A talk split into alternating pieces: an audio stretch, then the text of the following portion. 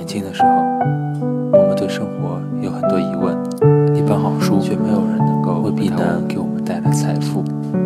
但如果想拥有更好的生活，这本书一定能够帮助到你。穆迪·艾伦说：“大脑是他第二喜欢的器官。”我觉得，即使是将大脑放在第一位也不为过。毕竟，没有了大脑，整个人都不能正常运作。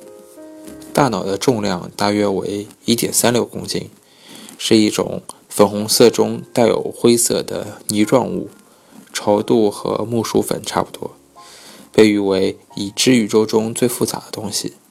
大脑可以让我们造房子、吟诗作对、主宰地球，乃至认识自己。这是其他生物都没有的能力。大脑也是效能极为卓越的机器，能够执行大量复杂的思考，确保身体正常运作，但却只需要一枚二十五瓦灯泡的能量。大脑通常弹性很好，适应力也很强。也正是这样，大脑出毛病时才格外令人难受。这一点我很清楚，因为我年纪越大，记性就越靠不住了。这些年来，我学了不少帮助记忆的秘诀，来弥补记忆力的衰退。但尽管如此，偶尔我还是经常想不起某些姓名和日期。而且更恐怖的是，我怕有朝一日我会完全丧失记忆，患某种失忆症。我由衷希望让大脑保持巅峰状态，而且越久越好。幸好我发现研究证明，断食能够为大脑提供强力的保护。我跟马克·马特森讨论了我大脑的状况。马克是美国国家卫生研究老化研究所的神经科学实验室主任，在大脑老化的专业领域中，他是备受崇敬的科学家之一。我觉得他的研究非常鼓舞人心。他的研究显示，断食有助于对抗艾兹海默症、记忆力下降、记忆力丧失之类的疾病。尽管我可以搭出租车去他的办公室。但我选择了步行。我热爱步行，步行不但能燃烧热量、振奋心情，还能帮助你保护记忆。通常，随着年龄的增大，大脑就会缩水。但一份研究发现，经常走路的人，海马区域会变大。海马是大脑记忆不可或缺的区域。在核磁共振影像中，经常走路的人跟整天坐着不动的人，大脑平均年轻两岁。马克的父亲死于阿尔兹海默症。他告诉我，他研究阿尔兹海默症不是因为父亲的病。他开始研究的时候，他父亲尚未被诊断出患有该病，但父亲的病情确实让他深入了解阿尔兹海默症患者的大脑认知退化的处境。全球约有两千六百万人受到阿尔兹海默症的困扰。高龄人口越多，这个问题也就越严重。我们迫切需要解决的方法。因为阿尔茨海默症以及其他形式的大脑认知退化，一旦确诊，即使有可能减缓病情的发展，但也无法阻止必然的退化。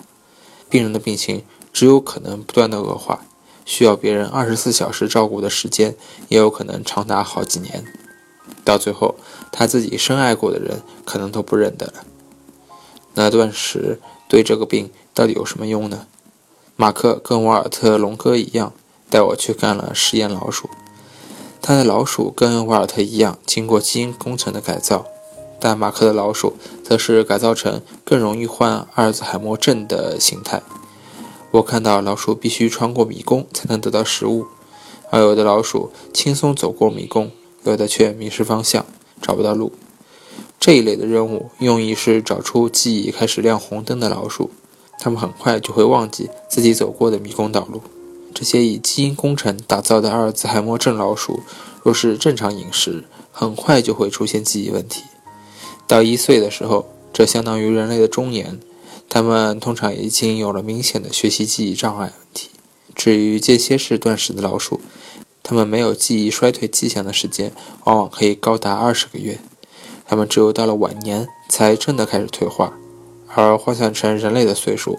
则相当于出现阿尔茨海默症的年纪从五十岁延后到了八十岁。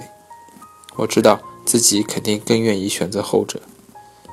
令人心惊的是，若是这些老鼠平时吃的是典型的垃圾食品，它们记忆力走下坡的年纪甚至会比正常饮食的老鼠更早一些。马克说：“我们让这些老鼠摄取高脂和高糖的饮食，这样的结果是影响更大一些。这些老鼠就早早的出现了记忆以及学习障碍，类淀粉样蛋白质的沉积就会变得更多，也更难在迷宫中找到路。也就是说，垃圾食品让老鼠变得又胖又笨。在马克的断食老鼠身上，脑部的一个重大变化。”被称之为 BDNF，也就是大脑衍生神经滋养因子，这类蛋白质产量提高了。研究显示，DBNF 可以刺激肝细胞变成海马中的新神经细胞。之前提到过，海马是维持正常学习及记忆的关键大脑区域。但断食为什么能刺激海马成长呢？马克说，从进化的角度来讲，这其实很合理。毕竟，在食物匮乏的时候，人就必须变得聪明和机灵一些。在食物有限的区域，记住哪里有食物，哪里有危险，哪里有掠食者等等信息，对动物来说是很重要的。我们认为，以前的人若是能在饥饿的时候提高认知能力，就有保住性命的优势。这样的人就进化成了我们现在的人。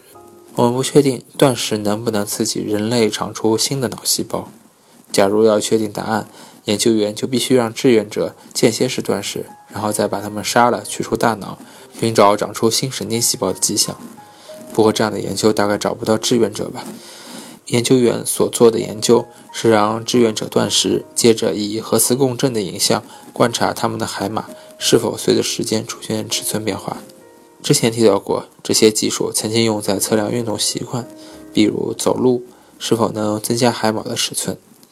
希望未来也有类似的研究显示，一周断食两天的间歇式断食有助于学习和记忆。但是附带一提，以单一一个样本来看，确实是有效的。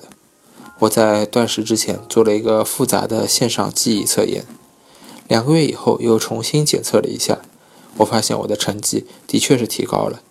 有兴趣的人可以看看。我向大家推荐一个网址：cognitiveFun 点 net。杠 test 杠二，希望大家在自己的断食时间里可以稍微检测一下，看看这样的实验是否正确。